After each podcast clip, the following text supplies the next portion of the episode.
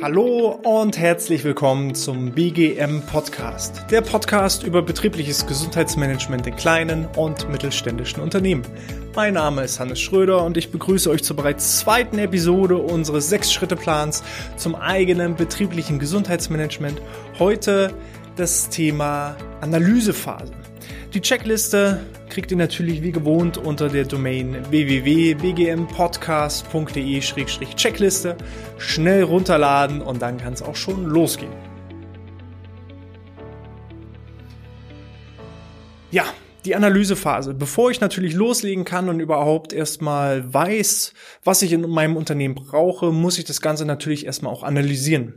Dazu kann ich zum einen meine Fehlzeiten ranziehen. Wir hatten ja schon mal in einem der vergangenen Folgen, wo es auch nochmal so um den Return on Invest des betrieblichen Gesundheitsmanagement geht, ähm, schon mal die Kennzahl 17 Arbeitsunfähigkeitstagen pro Mitarbeiter pro Jahr ist der aktuelle Durchschnitt.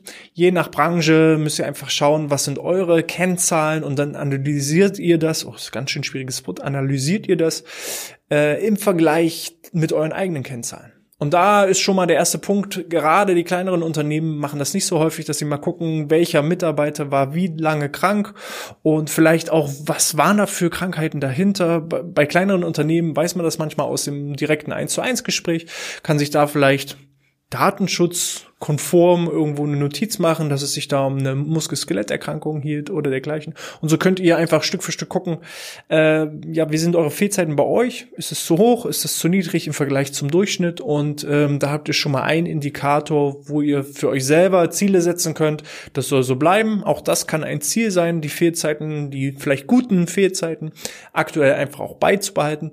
Auch das kriegt man nicht geschenkt. Auch dafür muss man was tun. Und von daher, Fehlzeitenstatistiken analysieren ist Punkt eins, was unsere Analysephase angeht.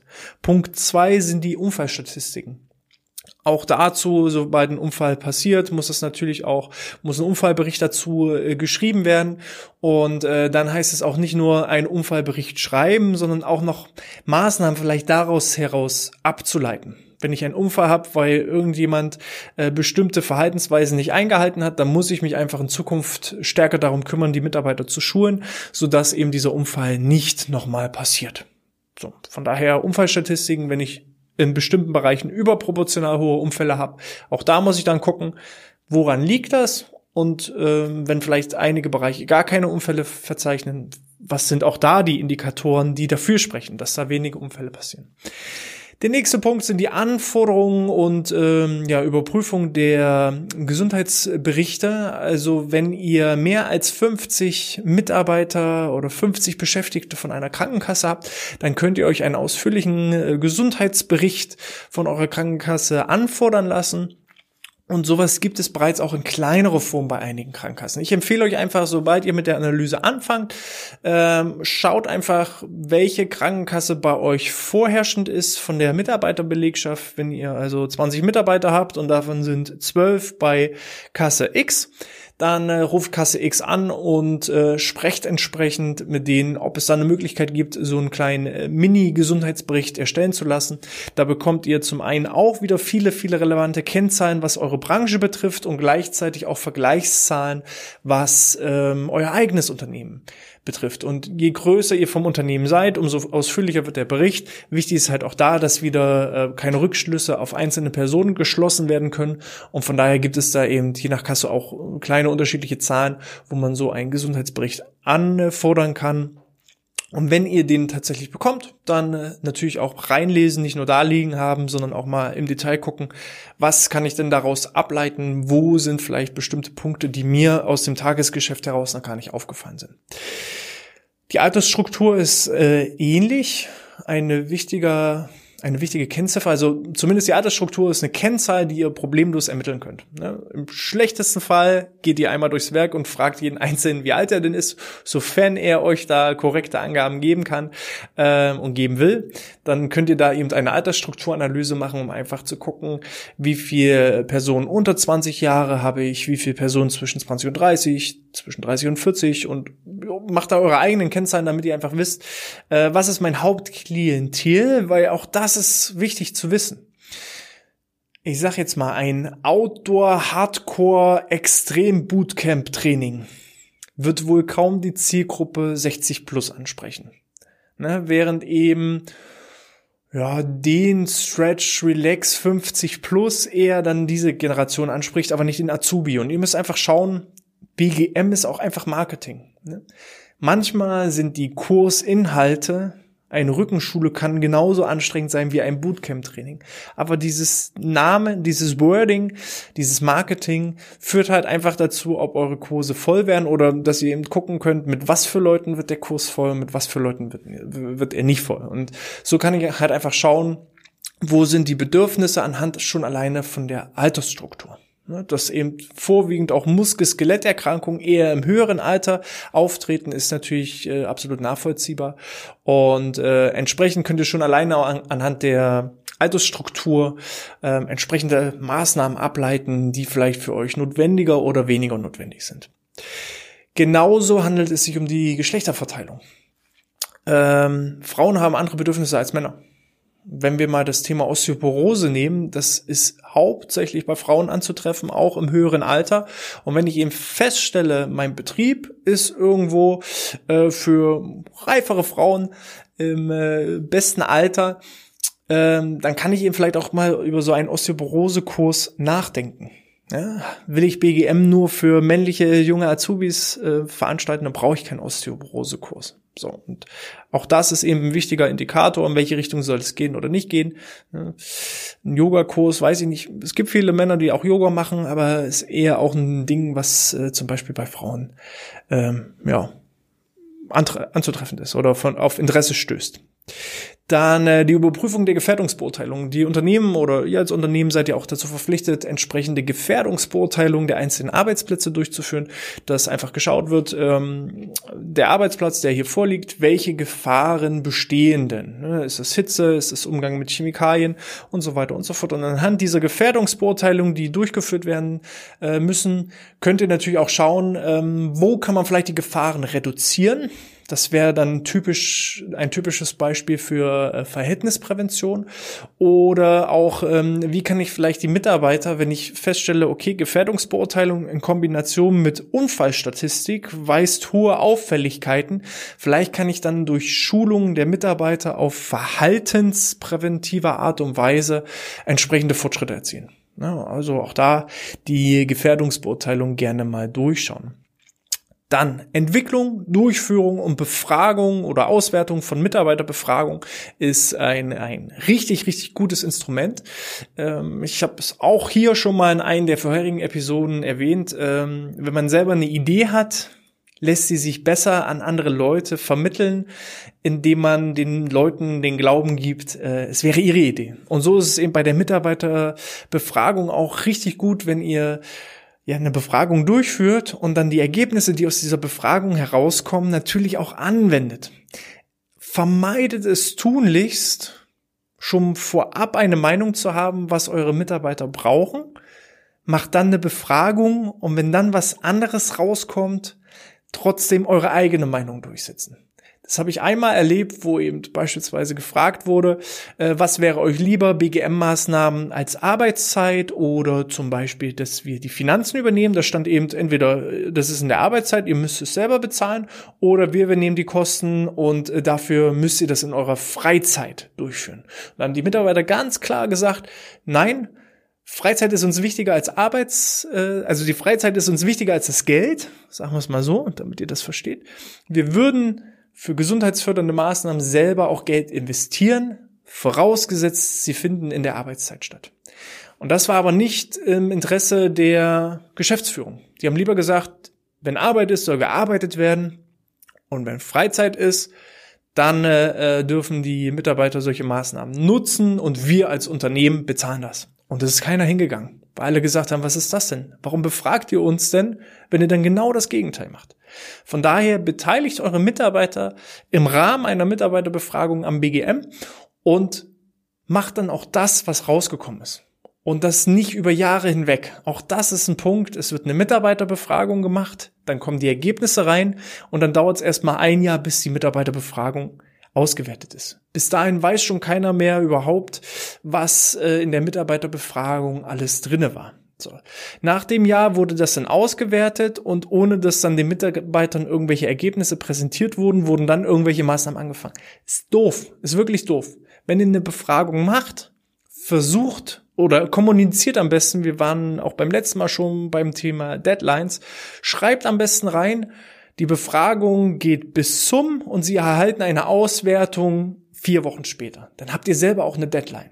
Dann wissen die Mitarbeiter, alles klar, die Befragung muss schnellstmöglich beantwortet werden, weil sonst habe ich nicht mehr die Möglichkeit. Und ähm, dann erfahre ich auch innerhalb der nächsten vier Wochen die Ergebnisse.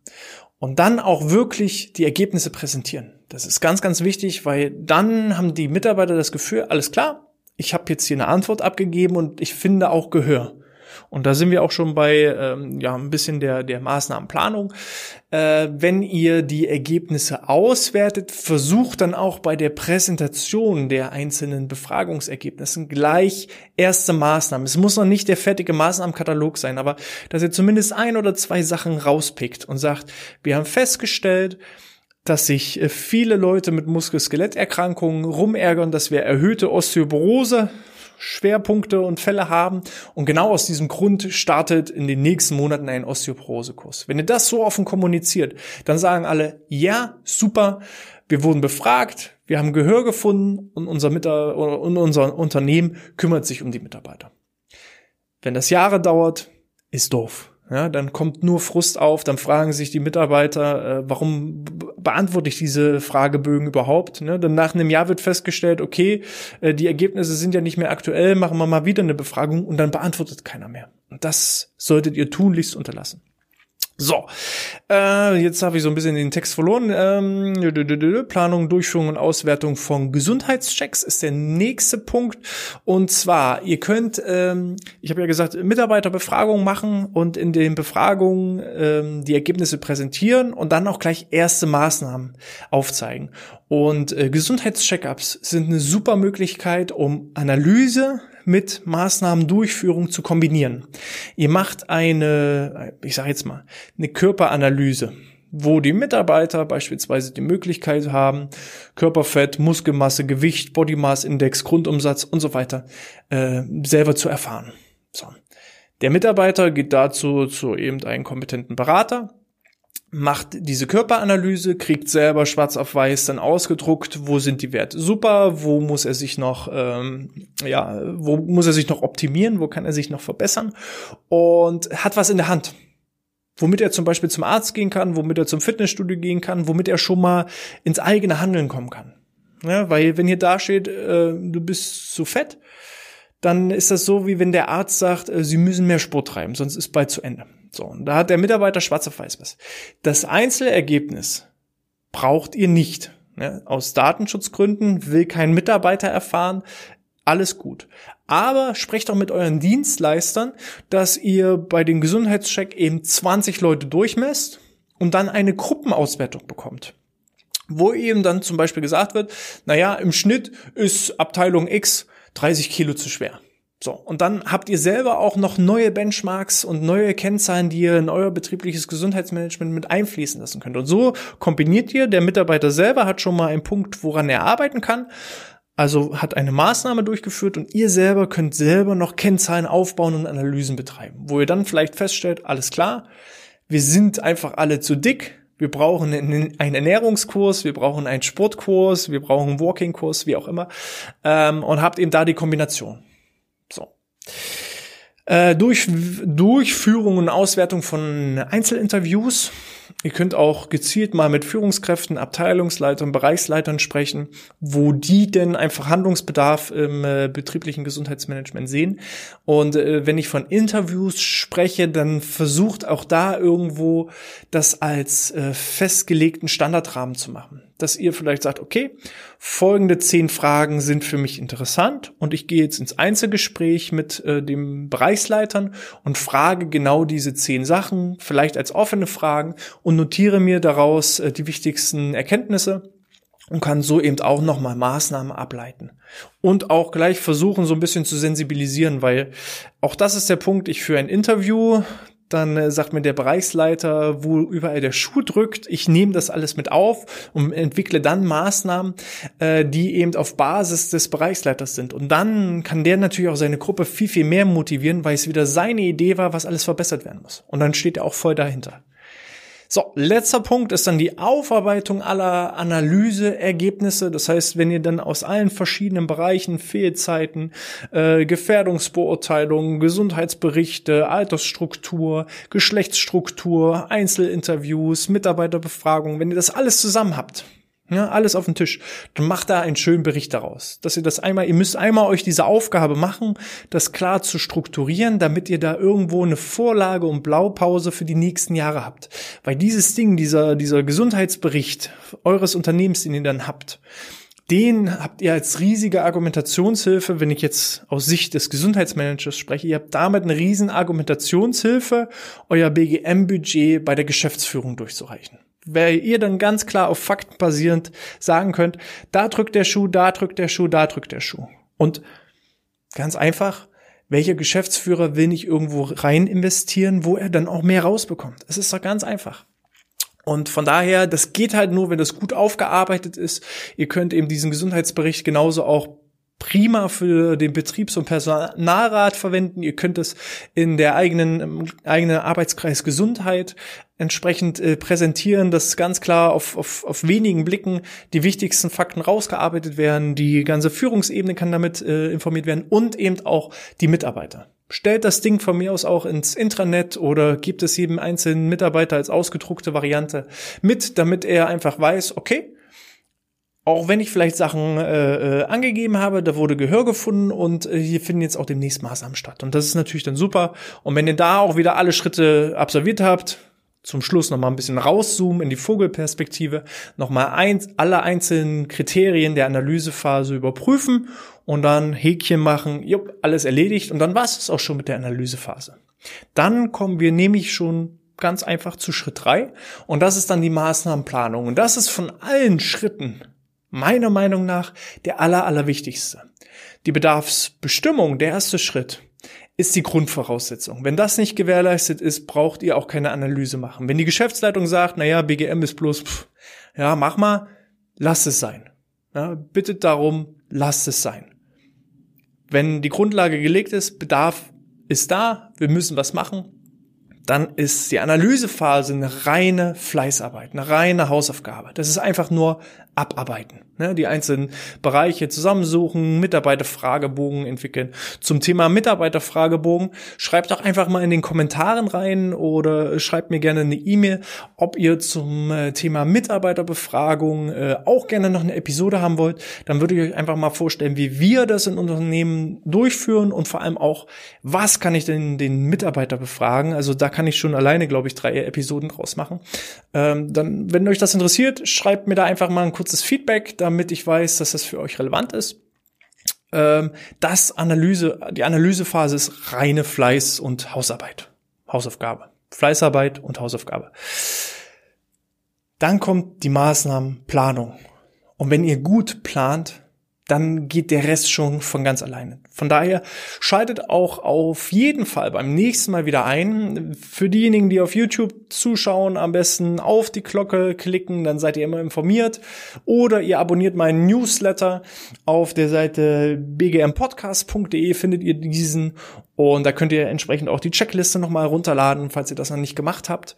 Und ja, wenn euch das gefallen hat, dann hinterlasst mir doch am besten eine, ja, eine kleine Bewertung auf iTunes, denn jede Bewertung führt einfach dazu, dass wir in den Rankings höher landen und dass dieser Podcast hier einfach auch viel mehr Leute erreicht. Das wär's erstmal. Bis zum nächsten Mal und sportfrei.